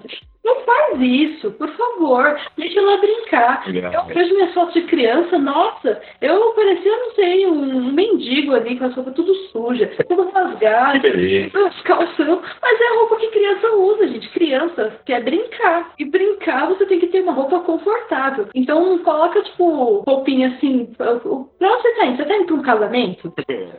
Eu acho que não. aí depende da situação. E coloca essa roupa da menina, aí leva ela pra um lugar nada a ver, leva ela num parque, coloca uma mini saia nela e fala, você tem que se comportar. Por que, que ela não E as meninas crescem, né? Muito com já com essa compreensão de que normalizada, de que é normal eu ser, eu viver desconfortável. É normal meninos viverem confortável, eles poderem brincar e eu não. É normal. E não é normal, né? Não é normal. Não precisava ser Não normal. é. Uhum, exatamente. Não é pra ser normal. Né? É esse tipo de coisa, né? No, agora eu quero, quero ver se a gente deixou algum aqui faltando. Deixa eu ver, daqui na nossa lista. É, deixa eu ver, mulher. É, mulher tem de se dar ao respeito. Você já Um ouviu? pouquinho. Uhum. Oh, e essa cantada aqui? Uma mulher tão bonita como você está solteira? É, isso tá sendo muito pouco tempo da minha vida, então assim, não tem. Essa é a Raquel. É... Posso coisa namorar com você, bonito? Obrigado, eu sou bonito mesmo. É... a Lena mandou aqui, isso aí não é coisa de menina, viu? Sair brincando, por aí vai. Eu acho que ainda sobre esse assunto, né? Isso não é coisa de Sim. menina, não. Como assim? Né? Tem mais um, mal Oh. amada. Ai, essa é mal mamada, ela é mal comida. Nossa! Teve outra que tá lá nos prédios do Conto da Área, que eu, que eu vou parafrasear a Patrícia aqui, né? Porque o feminista é tudo mal comida. Gente, se fosse assim, tinha muita feminista no Brasil, mas tanta, tanta, tanta. Quem dera. Ah, Cada assunto. Nossa. É, eu acho que esse último que você falou, Hum. é, antes da, da lista, ele é bem grave, porque é, tem a ver com a cultura do estupro, né? Do- ela não se dá o respeito. Tem a ver com a cultura do estupro, como normalização do estupro. Como se o respeito ao corpo da mulher partisse de algo que, de algo que a, mulher, a mulher pudesse controlar. O maior índice de estupro do mundo é no Alasca, onde todo mundo se cobre. Então, é, a gente sabe que tem a ver com com a cultura, né? Com a cultura machista. E essa coisa de algo que a mulher controle para evitar o estupro, isso não existe. Ah, mas você também não se dá o respeito. é- Isso é muito sério, muito triste. Muito triste mesmo. Alimenta a cultura do estupro. A gente tem índices de estupro no Brasil inaceitáveis. Vergonhosos, né? É, então, e, e o pior que eu já ouvi de uma mulher, Ah, né? Ah, não, mas tem pouco estupro no Brasil. Gente, se tiver um já é muito. Para! Hum. Para com isso. Ah, não, porque tem lugar que é muito pior. Tá bom, mas já pensou você chega no hospital falando, ai, eu quebrei um osso, falou, mas aquele ali quebrou cinco, você quebrou pouco o osso. Gente, não, não faz sentido. Mas eu, eu não gosto desse aqui, mulher de malandro. Ah, ela apanha porque ela é mulher de malandro. Ela gosta de apanhar. Nossa, isso aí. Você vai gostar de apanhar? Isso que a, isso aí. a, a violência contra a mulher é enorme no Brasil. Porque tudo isso, tá vendo? Como a, cultura, a nossa cultura é misógina, né? Uhum. A gente vive no patriarcado. Então, o patriarcado é a nossa construção ideológica. O patriarcado tá aí. Ele é um fato. Então, a linguagem acompanha a nossa cultura. Então, a linguagem tem esses absurdos. E aí, ah, é verdade. Falam assim, ah, mas veja, a sociedade vai mudar, a gente vai se desenvolver, a gente vai mudando a sociedade, a linguagem vai mudando sozinha, deixa pra lá. É verdade que com a sociedade em desenvolvimento, a linguagem acompanha, porque, os, como o Ciro Pocente diz, a língua é um reflexo da sociedade. Então, sim, a sociedade muda, a língua muda com ela. Só que a gente não tem tempo pra ficar esperando 400 anos, percebe? A gente precisa minimizar essa violência pra ontem. Então, a gente precisa parar com esses termos preconceituosos pra ontem. Dá pra ficar esperando Uhum. desenvolver sozinha, cada um tomar a sua consciência sozinho, automaticamente, de maneira natural. Tem que ser com luta, com luta organizada, percebe? Uhum. Com pressão mesmo, política, com articulação política, com voto, com protesto. É assim pra gente apressar as Uhum. coisas. Não fica só esperando, ai, ai, quem sabe, né? Daqui 400 anos a gente para de falar esse absurdo. Não, a gente precisa hoje. Eu quero. Eu posso, a gente já tá perto do final, né? Tá. Não, porque eu tenho que fazer uma, uma frase. Essa, ah, tá, então deixa pro final, que essa é muito boa. Isso é muito boa? Anota pra não esquecer. Não, não vou esquecer. Ah, então tá bom. aqui estão lembrando a gente aqui no chat, né? A Leila mandou aqui, ó, é, aspas, pediu pra ser estuprada com essa roupa, né? Tão feio que deveria agradecer ter sido estuprada. E, infelizmente a gente ouve muito isso. E ouve muito. Neide mandou aqui, você veio vestida de mulher hoje? é, tem, tem dessas, né? Você veio vestida de mulher hoje? Já tipo escutei isso, hein, muito. Nossa, até parece menina. É, então. Eu, eu sempre um fui aquela que não parecia menina, porque eu nunca, nunca me vesti de menininha, nunca gostei de me arrumar, nunca, nunca. Então sempre fui aquela que não era muito feminina também, Raquel. Também nunca fui muito essas coisas. Poxa, Mas quando eu sou, eu mal. sou, entendeu? Existe esse dia. É Ah, existe esse E às vezes, né? do mesmo jeito todo dia, gente. Pelo amor de Deus. Ah, tem dia que não, você preguiça. quer estar confortável, tem dia que você quer estar bonita, e você tem que estar bonita pra você, ué. Eu, meu bonita pra mim é meu cabelo curtinho, e as pessoas falam, oh, você está horrorosa. Meu amigo, eu quero que você morra. Sua vida é insignificante pra mim. Então, eu não ligo pra sua opinião. É simples assim. Entende? Assim, assim, é assim que eu lido com as pessoas. Assim que ela amor, eu lido com as pessoas com amor. Muito, muito amor. Dizer que esse Demais. podcast não apoia nenhum tipo de, ameaça de morte, somos totalmente contra. Isso é uma força de expressão da Se você morrer aleatoriamente, bem, aí já, já Essa é a Raquel. Comunicação ultraviolenta. É o próximo livro da Raquel. É, fique de olho aí, tá? Eu, eu só queria terminar aqui, desse nosso primeiro bloco aqui cheio de, de expressões, que tem o tal do serviço de preto, né? Que é, o, de novo, né, aquela coisa, né? Tomei tigela, né? Serviço feito pelas cores, vem da mesma raiz, gente.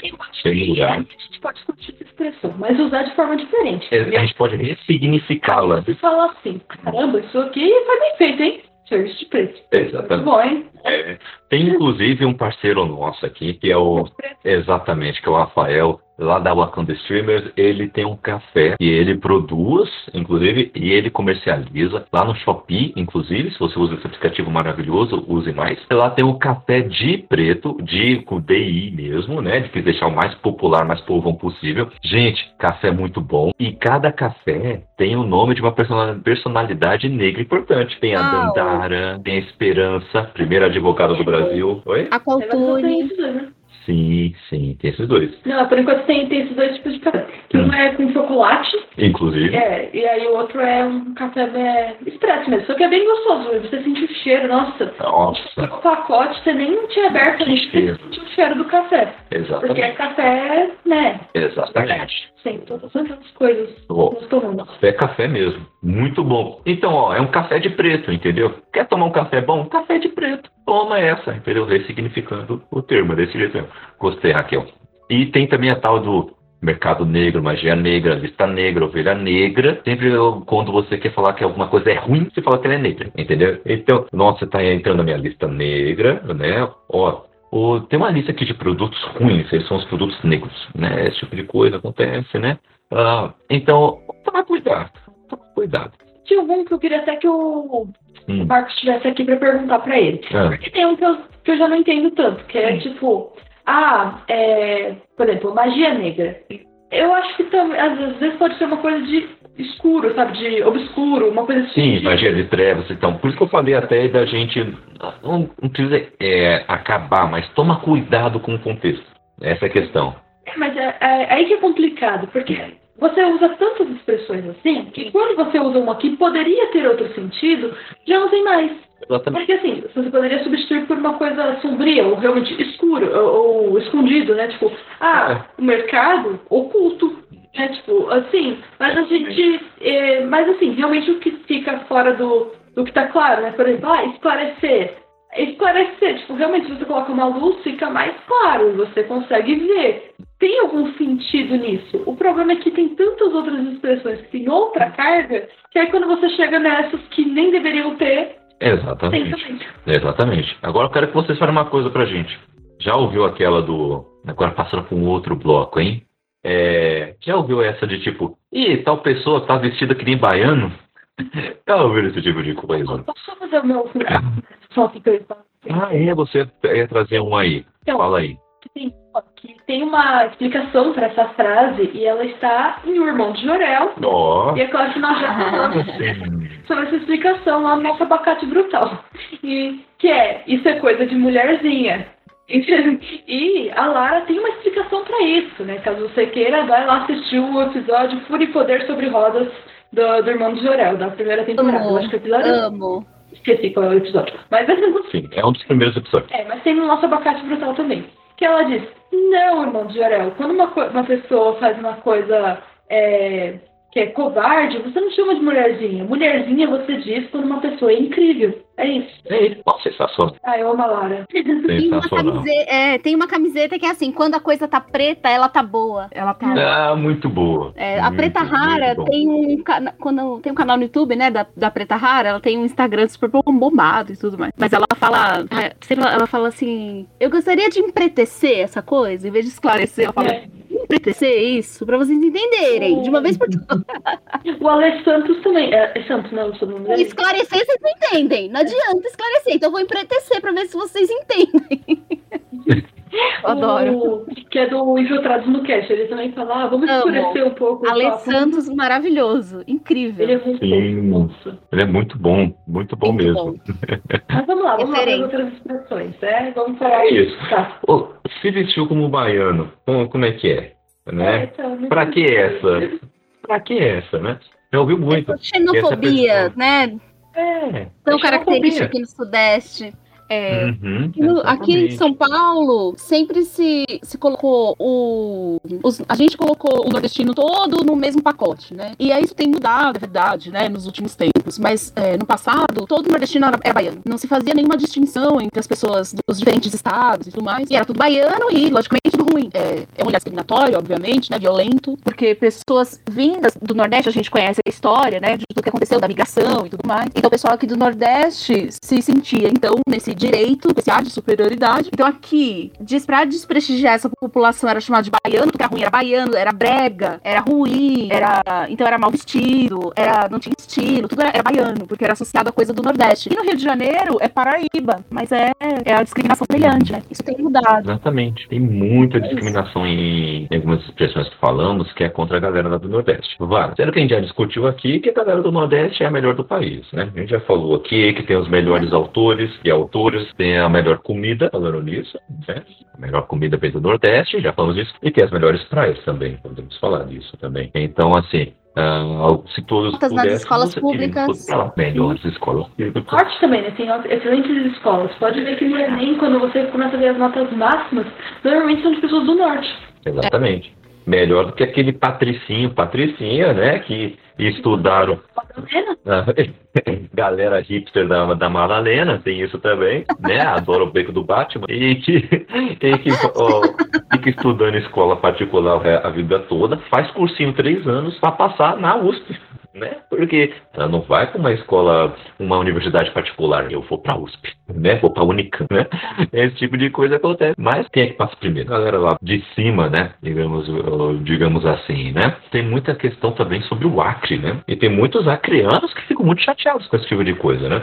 Tem uma coisa é você brincar com, com uma pessoa que é de lá e que te dá abertura para isso, né? É O- isso? é isso, é uma coisa é isso, né? Falar, ô, onde você mora tem dinossauros? Esse tipo de coisa é uma brincadeirinha. A pessoa vai aceitando uma boa, né? Agora, você falar isso pra é, a torta direito, sem ligar para quem estiver ouvindo, é outra coisa. Como falar, por exemplo, o Acre existe, né? Fazer esse tipo de coisa. Lá tem internet, né? Esse tipo de coisa.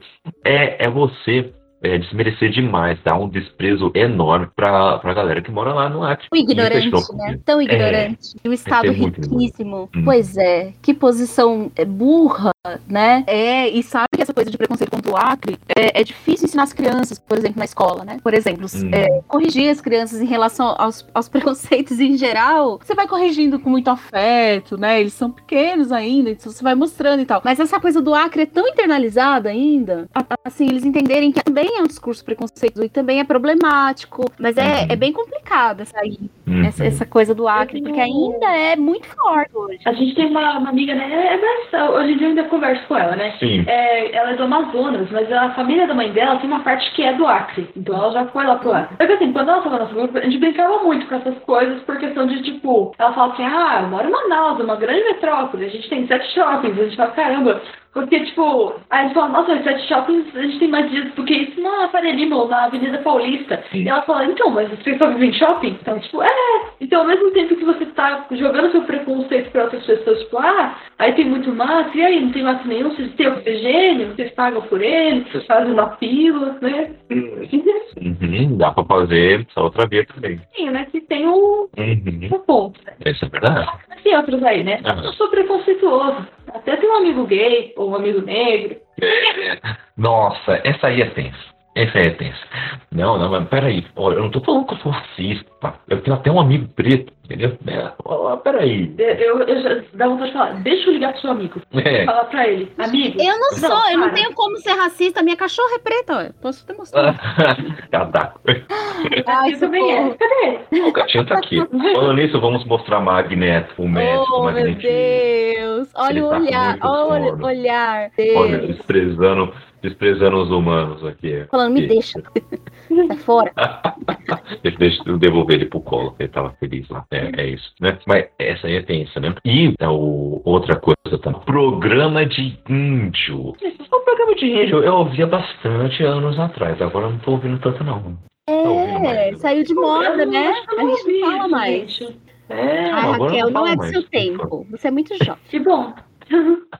Ainda bem. Que bom, então. Bem. Ainda bem, exatamente, ainda bem que não é do seu tempo. O programa de índia é sempre assim. Se você marcava de sair com alguém, aí o programa dava todo errado, sabe? Por exemplo, por exemplo, por exemplo ah, não. O rolê foi a ruim. gente- isso, é alguma coisa que ap- aparentemente vai dar ruim. Sabe? Exemplo, a gente chama a galera pra vir aqui em casa pra gente jogar um videogame, por exemplo. Acaba a luz. Entendeu? Aí a gente acaba tendo que fazer outra coisa, sei lá, brincar de Uno. Aí sempre vem alguém que fala, ih, virou um programa de índio, né? É, é, esse tipo de coisa. Geralmente é, é aliado a esse tipo de, de situação, né? É zoado, porque programa de índio é muito legal, né? Desde muitos tempos, né? É sempre você sair caçando, pegar umas frutinhas da hora, né? É, o, o melhor pessoa que cuida da natureza é, são os índios, entendeu? Fora que hoje em dia também se fazem muitas coisas legais. Fazendo. É, exatamente. Então não tem nada disso de coisa de. É isso aí. Queria eu estar fazendo coisa de índio agora. Essas tipo as coisas indígenas, né? É. Você fala, ah, porque ele deixou de ser indígena, porque ele, ó, agora ele quer usar roupa é, de branco, entre aspas, né? Quer fazer as coisas de branco. Ué, então você deixou de ser europeu quando você deixou de cagar no pinico e jogar nas pessoas na rua? que instalou analogia. o chuveiro, então? É, achar que o indígena tem que ser o mesmo indígena de 500 anos atrás, né? Como se as sociedades, né, tipo, é, é, indi- que também eram indígenas, né, do passado, aqui da, da América, né, os ameríndios, eles tinham uma tecnologia imensa. Tanto que até hoje você vem falar de, é, de coisa maia, É. coisas técnicas, Ciência, tudo isso aqui do... É, mas quando... Naturalmente tem acesso à tecnologia, claro. Sim. Hum, hum, hum. Total, né? Total. O... Tem um- outra coisa, né? Ainda falando sobre questão de. Eu não entendi o problema, porque tem, tem uma frase aí que eu não entendi por que que tá na, na lista, Kaique. Qual que é? Fala aí pra mim. Qual é o problema dessa frase, Kaique? Qual? Ah, ah, a frase é a seguinte: português é tudo burro. Aí a Raquel, como assim? É, não tá certa essa frase? Eu mandou essa aqui pra mim. Eu só não entendi o problema, né? Tipo, o problema, pô, é, alimenta tantos preconceitos contra a gente. E eu, eu vou ficar, não, ó, vamos trabalhar com outras coisas, deixa ser depois. Vai acabar tudo, que te- não tiver. E depois a gente resolveu todos os É. problemas e a gente resolveu isso. Entendi. É, foi, por exemplo, É, chinês, porque o, né? bra- o brasileiro faz muita piada de português, né? Zoando com Uhum. o português e tal. Parece que o português de Portugal também faz esse tipo de piada com outra nacionalidade. Não tô sabendo agora sobre quem. Hum, Mas então, é o lance de nacionalidades. Mas aí, veja, ó, vamos pensar, né? Hum. Nesse caso, não, não rola uma opressão histórica. Percebe a Uhum. diferença? É a, mesma, é a mesma coisa de eu xingar uma, um cara, vai, seu feio. Hum. Ai, nossa, mas também não é violência. É, é um xingamento, claro, não é? Legal e tal. Mas não há nenhuma relação de poder aí. Percebe a diferença? Do que chamar um preto de macaco? uhum. Percebe que não é a mesma dimensão do que fazer uma piada de português? Não há nenhuma relação, nenhuma pressão histórica aí. Não há nenhum, nenhuma relação de coletividade aí. Na verdade é Entende? o contrário, né? Na verdade a operação foi totalmente o contrário. Né? É. A pressão do inverso, exatamente. Então, Por isso não é uma relação equânime. É, a gente pode até, sei lá, num outro po- podcast, destrinchar isso, falar em que medida isso é problemático, chamar uma pessoa portuguesa, dizer se, ela, se se eles se ofendem, porque, que, sei lá, outra discussão. Mas Mas, não é a mesma medida, não é. Assim, acho que assim, ofender italiano, português, é muito pequeno. É reparação histórica. Isso é reparação histórica, exatamente. Agora, você ofender, por exemplo, um, um- nos casos chineses, que imigrantes assim, orientais, né? Tipo, que pode ser qualquer um, né? E tanto, tanto é, coreanos como chineses. Os japoneses eles são melhores vistos, né? Mas os chineses e os coreanos são bem. Sim, o ódio asiático, né? O racismo asiático. É muito Sim, forte. E essas pessoas, Aqui no você fala que Brasil. as pessoas só sabem fritar pastel, fazer roupa. É, é muito maior com bolivianos, tantas outras coisas. Então eu acho Hum. que o português pode ficar muito pro final. E se a gente pensar alguma coisa? Não, eu nem participo, eu nem. Nossa, bem lembrado sobre a questão dos bolivianos, né? Porque É. começou a ser usado bastante agora expressões nesse sentido, né? Do tipo, ah, não vamos naquele lugar não, aí é cheio de boliviano, né? Ou tipo, ah, você tá saindo com boliviano, é, querendo nos tirar sarro, esse tipo de coisa. Tem até gente que Uhum. fala, ah, mas esse, essa loja de roupa aí, quem faz é boliviano, então não faz direito. Tem muito disso. Basta você ter um trabalho semi-escravo, né? Uhum. Ainda tem, tem isso. Exatamente. A situação dos bolivianos no Brasil merece uma discussão um pouco mais séria, que é uma situação complicadíssima e é a qual muitos venezuelanos estão passando aqui no Brasil também. Então, Sim. vamos bater um papo sobre Acho que isso vocês aí. têm que fazer um podcast também sobre isso. Eu indico uma amiga estudiosa do tema. E vocês têm que chamar Oh. bolivianos para falarem também, claro. Opa! É, gostei. Sim, Não, gostei disso aí, gostei disso aí. Já temos pauta. dados. O, o, e agora, o, uma, umas outras frases que é tensa, né? E que começa assim: que viadagem, hein? Quem vai ter que falar desses assuntos? Que viadagem. E às vezes ainda sai, sabe? Tipo, não é de propósito. Aí depois eu falo, ah, mas se fosse isso seria melhor, né? Se fosse uma viadagem seria uma coisa tipo, mais bem elaborada, assim. Exatamente, né? É usado mais ou menos em que sentido, né? No dia a dia. As pessoas falam isso de uma das outras quando, é, por exemplo, um amigo manifesta algum carinho a outro amigo, um amigo manifesta algum carinho com outro amigo, ou há algum romantismo, né? Não pode até ser um casal hétero. E aí ó, pessoas vão lá e falam, oh, mas que viadagem isso aí, né? Oh, para de viadar, coisas, né? É, sendo que as coisas são um buraco um pouco mais embaixo, né? Digamos, né? As coisas não são nesse sentido. Poderia utilizar frases melhores. Os gays não são necessariamente extremamente afetuosos. Uhum. Você pode ser gay e não ser afetuoso. Não Porque tem- pessoas gays são diversas.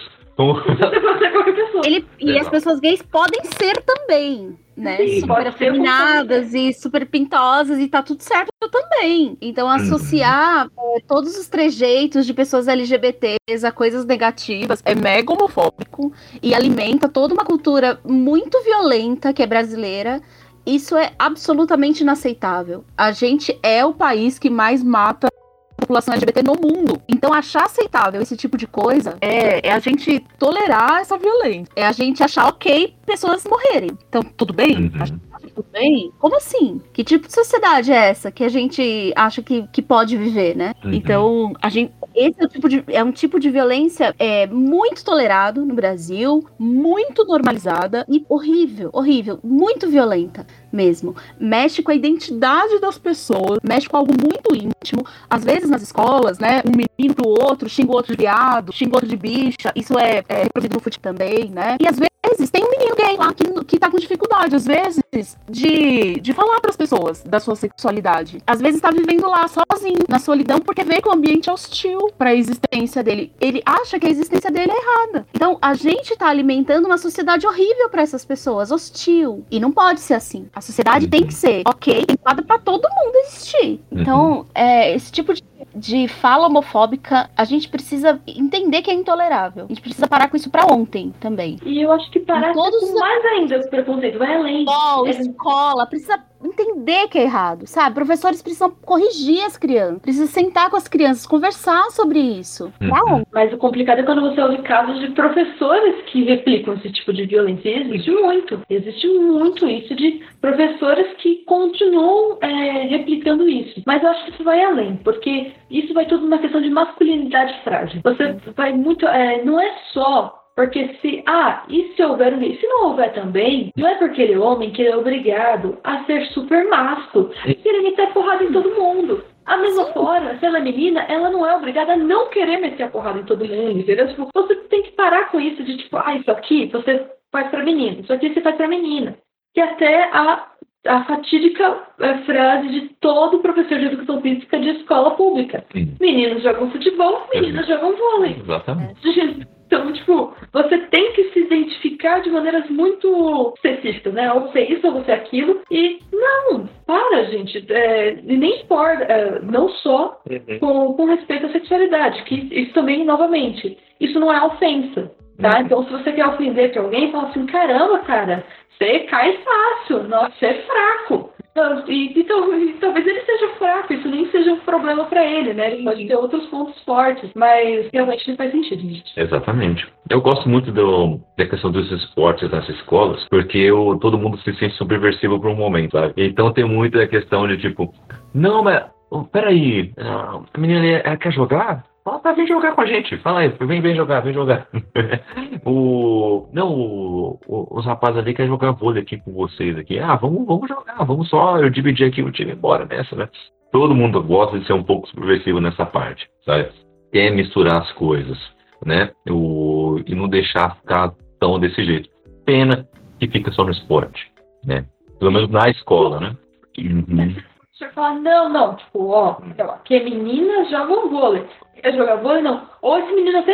É, as meninas jogam vôlei com ele, mas na hora que ele sai dele, que ele volta pra sala de aula, pronto. Acabou é, exatamente. Muda. Aquelas escolas muda. também que menino. É, é, menino faz judô, menina dança balé. Por que, que menino é... não pode ser um bailarino maravilhoso? Né? Uhum. Por que, que menino não, não faz balé? É, é, menina não faz judô? É. Meu sonho era lutar judô quando eu era criança. Meu sonho, é. porque o meu irmão começou a estudar na escola ele tinha judô. Sim. E meu sonho era lutar judô. E meu sonho era derrubar o meu irmão no judô. Era meu, era meu objetivo de vida muito. Eu tinha um objetivo de vida muito claro, sabe? E eu nunca alcancei. Porque eu só estudei escola pública, né? Assim, só mesmo, né? Até agora, é, nunca. Só na... só E beleza. Sorte pra você.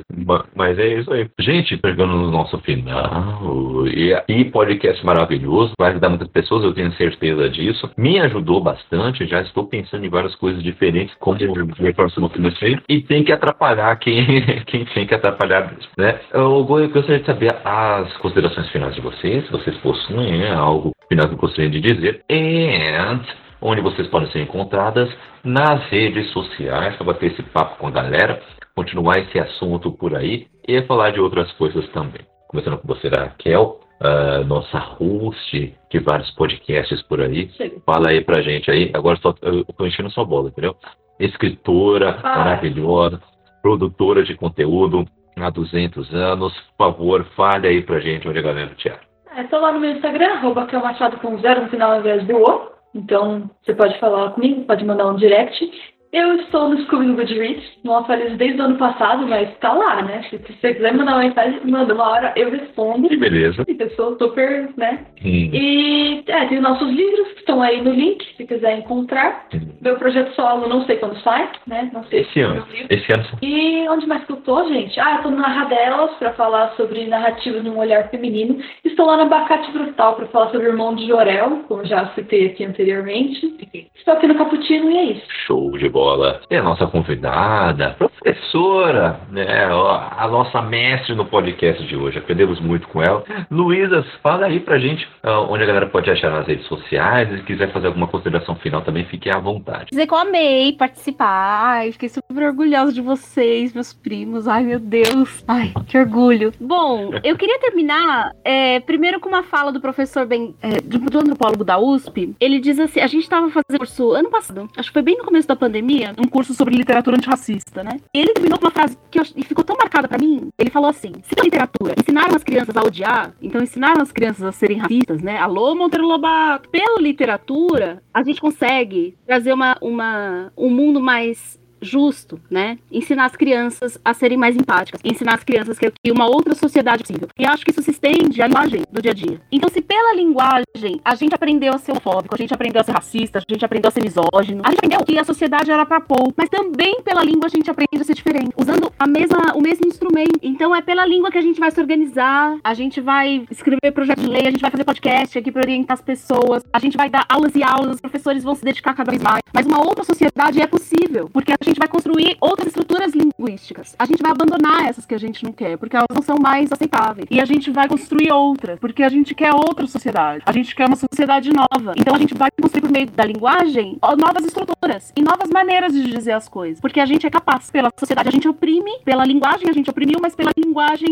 a gente vai também trazer liberdade e justiça. Então eu queria terminar com essa fala. Dizer que tem Instagram, é, meu Instagram é arroba Luísa Machado FS. F de faca, S de saco, de sacolé. Luísa Machado FS, no Instagram, me mandem videozinho do BTS. Gente, eu tenho tempo pra dar aula. Então eu dou aula, sou uma professora cansada. E no tempo que eu não tô dando aula, eu tô vendo vídeo do BTS. Então eu tô vendo coisa de K-pop. Então se vocês quiserem uma coisinha de K-pop, fiquem à vontade. Eu tenho Twitter também, tá mesma arroba. Arroba Luísa Machado FS. Estou por lá, é, toda indignada sempre, cansada sempre também com as coisas. É isso. Foi muito bom. Obrigada. É uma vida, né? Eu tô sempre indignada, né? É bem isso. Eu não consigo, né? Tipo, às vezes eu falo assim, ah, eu vou fazer só um post de boa. Eu, eu, meu, meus posts, eu todos, tipo, alguma alguma coisa cutucando alguma coisa. Não sei. Sempre. Sempre cutucando. Continue assim. O professor não usou o Cabenguele. É? é, o Cabenguele. É o professor antropólogo. É, depois eu Show. passo o contato. Massa, massa, massa. Excelente. Galera, é isso aí, ficamos por aqui. Se vocês quiserem bater esse papo ainda com a gente, temos o nosso capo, o clube do PTP, que é o nosso grupo do WhatsApp, tá? Vou deixar o link aqui no chat para quem estiver interessado. Lá falamos sobre tudo, tá? Sobre a vida, o universo e tudo mais. Com nossos ouvintes e parceiros por lá, tá? E também estamos nas nossas redes sociais, arroba Booktime, Booktime Brasil, né? Porque tem amigo nosso que fala Booktimes e a gente acaba, nossa, é Booktimes. Não, Bookstime Brasil, tá? Gente, eu estou no Twitter, no Instagram, arroba CKZKaique. Estou também no, no School Goodreads também, compartilhando sobre nossas leituras. Estou na Ibambe Rádio, tá? Y-I-B-A-M BE. A Ibambe Rádio é um coletivo é, de pessoas negras que produzem conteúdo falando sobre qualquer coisa. Então lá temos quadros sobre futebol, temos quadros sobre é, educação, sobre política, sobre música. Vamos lá, gente, vamos conhecer. Pesquisem no seu agregador de podcast predileto, tá? Eu também estou na Web Rádio Bom Som, é, comentando algumas partidas, inclusive tem muito corintiano na live hoje. Ai, alegria. Eu ouço praticamente. Fazer o quê? Desculpe, gente. Desculpe não, mereceram. Bom, eu comento algumas partidas por lá, não só do meu time de coração, mas também de vários outros times, é muito legal. Participo de um, é, de um show, né, um talk show, um reality show, sei lá como fala, que é um programa de esportivo que sai três vezes na semana. É, eu participo do programa às terças-feiras. É, tem uma horinha de duração, a gente comenta um pouco sobre as últimas notícias, tá? E é isso, eu tô no meu. Ah, uma coisa, eu tô no meu Instagram fazendo alguns vídeos sobre alguns assuntos aleatórios aí, umas reflexões sobre cultura pop e sobre futebol também, para que vocês curtam. Eu vou voltar em breve com esses vídeos. E eu sou no Instagram do Bookstime fazendo um livro instantâneo. Exatamente. A Raquel também é, está no Bookstime também produzindo conteúdo uh, sobre o livro instantâneo e em breve sairá o vídeo dela aí analisando alguns livros interessantes, tá? E para terminar, só lembrando que a nossa dinâmica agora no Caputino é é, no nosso feed está diferenciado, tá? O Caputino agora sai quinzenalmente e nas quintas em que ele não sai, há um revezamento. Sai às vezes o Pingado de Beats, que é o nosso quadro sobre games, e sai o Expresso do Dia, que é o nosso quadro sobre literatura. Lembrando que ele consideramos como literatura não só livros, mas também como HQs e uh, ocidentais ou orientais, também chamados de mangás, porque pra gente isso também é literatura, né? Porque tem figurinhas que não é literatura, não é mesmo? Ficamos por aqui, meus amigos e minhas amigas. Espero que vocês tenham curtido o podcast de hoje. abraços e até o próximo Caputino. Olha, como caputinizar o seu, a sua linguagem. Hein? Começando agora. Abraços, gente.